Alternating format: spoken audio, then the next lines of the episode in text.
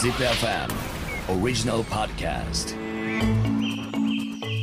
Think about the future For the earth For the life Let's think about the SDGs together with this program ZipFM World is SDGs さあ、えー、ワールディーズ SDGs 韓国編始めていきたいと思います今回はですねコリアンフードがテーマでございます、えー何がどうちょっとここの SDGs の文脈につながってくるのかとえーいうところお話を今日はですねヤンチュルソウルの、えーヤンチュルさんに伺っていきたいと思います。よろしくお願いします。こちらこそよろしくお願いします。ZipFM World is SDGs なんか本当にあの目まぐるしくいろんなことが変わる中で僕も今回韓国に来て初めて知ったんですけど韓国の飲食店事情とか韓国の食のあり方って多分今すごいスピードでどんどん変わっていってる最中だと思うんですけどあのそういう中でも今後韓国の、まあ、今食業界特にこう野菜界を引っ張っていってる中でどういうことが大切になるとかどういうことを大切にしなければいけないと思いますか？私の考えはいいパーマーさんがこの野菜を作ってくれることが一番大事だから、うん。お互いに努力してうん。いいこと作るにならないと、うん。だから持続可能あ持続、うん。持続、はい。うん。のためにお互いにいい土地が必要だしあの野菜を育てる人も大事だし、うん。この野菜で料理を作る人もすごく大事だと思うので、これみんなバランス的にうん。お互いに努力しないとできない問題だと思います。うん。韓国も結構人口減少とか少子高齢化お年寄りの人がたくさん増えてそうです。若い人がどんどん今いなくなってるっていうのは日本と同じだし、まあ、はい。韓国の方がよりあの数としては深刻だと思うんですけどそうするとどうなんですか？やっぱ若い子たちがねどんどん逆に言うとその農業を魅力的だと思ってやらないとはい。いい野菜を作る人たちもいなくなっちゃうわけじゃないそうですね。でも最近本当この問題をすごくベースコンとか SNS とか見ることができる状態になったから、うん若い子たちも結構興味を持っています。すごく中学生の時からもやる人もベー。スコンで出てかっこよりこれが面白いですとかこの人たちが結構一緒になって、若い子たちも興味を持っている人がふどんどん増えてきて、うん。うん、YouTube でやる人も結構増えたし、うんいろいろコンテンツになって、うん。いいことだと思います。うん はい。そういう意味で SNS の恩恵って結構大きいんですね。韓国は今ブランドもそうだし多分日本もそうだと思います。前はお金をいっぱい有名な芸能人にあげてうん。看護をやってたんだけど、はいはい。最近はもう全体的にインフルエンサーという人たちにもうお金をちょっとこの人レベルに 応じてね、はい、1万人、10万人、そうです。100万人とか、はいはい。いろんなインフルエンサーが。はい、それで結構 PR することが難しくなくなっちゃったから、うん結構可能的な話だと思いま誰でも簡単に PR できす。るよそううです。誰でも簡単に PR できるせ地帯に住んでるから。そうか。だからそういう意味では、あのそういう SNS が起こすいい側面っていうので、もっとこう農業っていうところにあの光が当たったりとか、それを。やっぱり逆に言うとその前はちょっとこう人気ないというか若い子たち目指さないとか高齢化とでか。お金もならないし、うん。そんな感じが強かったんだけど、それがだから一番持続可能じゃなくなっちゃうんですよね。そうです、うん。でも最近農業についてやってるクリエイターも増えたし、結構面白いこれ大変なことなんだけどこのかこ瞬間を撮影してやってる人もどんどん増えたんですよ、うんうんで面白いコンテンツを作るしこれで。だから結構有名なインフルエンサーになっちゃったし。あ農家さんがインフルエンサーになっちゃうの？はいはい。逆に？逆に、はあ。はそうなんだ。変わってきてますねい、韓国の飲食はい、変わったんです。じゃあ僕たちのなんかこうイメージでいう韓国の飲食っていうとチャミスルで乾杯してサムギョプサルを食べてキムチをつまみもちろんそういうお店もあるけどそうじゃないお店もどんどんどんどん今増えてきてる、はい。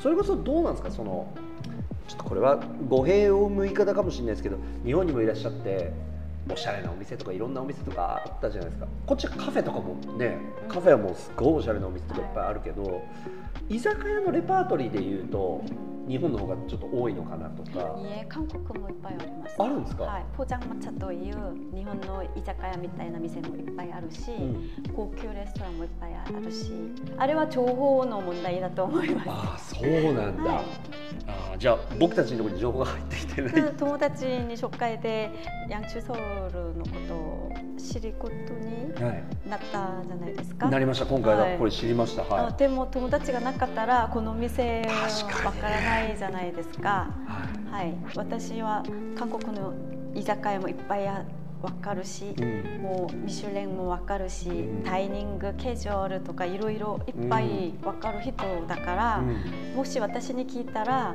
あこの町はすごく居酒屋だけあるですよとかこの周りはちょっとおしゃれな店がいっぱいあるですよとかあれは情報の問題だと思います。ああそっか。特にこの店がなくなったりこの店が増えたりの問題じゃなくて、全体的にもういろいろ店があるから、ああ韓国の飲食もどんどんもうじゃあはい。目まぐるしく変わってるんですね、はい、僕あさって韓国出るんですけどもっと早くそれをヤンチューさんに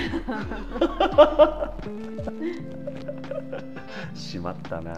でもこれからの韓国飲食協会もまたなんか面白そうですねさらに。はい、ちなみにこのヤンチューソウルは今後どうしていきたいとか今後のビジョンとかみたいなのあるんですか？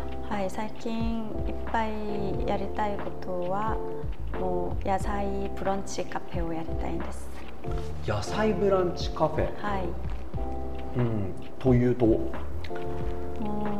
う夜の仕事夜は閉まって朝から昼だけやってる店をコンセプトなんだけどあ長銀して野菜ブランチを食べたりうんそんな感じの店を今考えてる。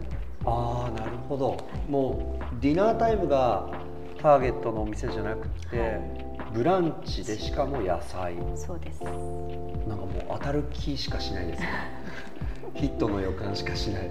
韓国のそのちょっとこれ一概に言えないかもしれないですけど流行る店とか大事な要素とかどういうところなんですか？飲食で今もう一番大事なことは味なんですね。美味しさ。あやっぱ美味しさ。うんそう、うん。美味しさが一番大事なんだけど、ん。美味しくても人が知らなくと来れないじゃないですか、だからこれだけ大事なことはないしバランスがマーケティングともうシェフの料理ともういろいろが当たりがうんもう会えるとタイミングとか、うん。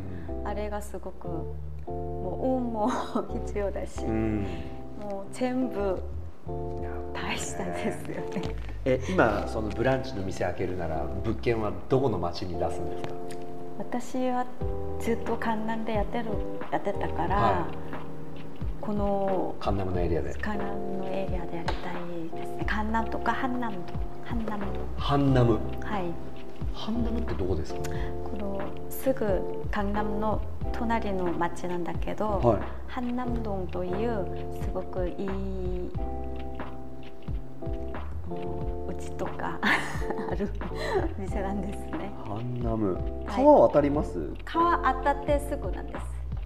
新佐堂の隣なんですイテウォンの近いあああそっちか、行ったことないイテウォンのもうちょっと東ですね、へえあこの辺新佐とイテウォンの中ですあ間なんだ、へえなるほどわかりましたちょっとここもじゃあ注目しておきます。そうです。おしゃれな店とかいっぱいあります。ぜひあのちょっとこれからねあの多分韓国もよりビザがこう緩くなったりとかすると多くの人が来られるかなと思うんですけどぜひあの今これご覧になっててまだこのお店来たことない人に何かメッセージがあればぜひお願いします。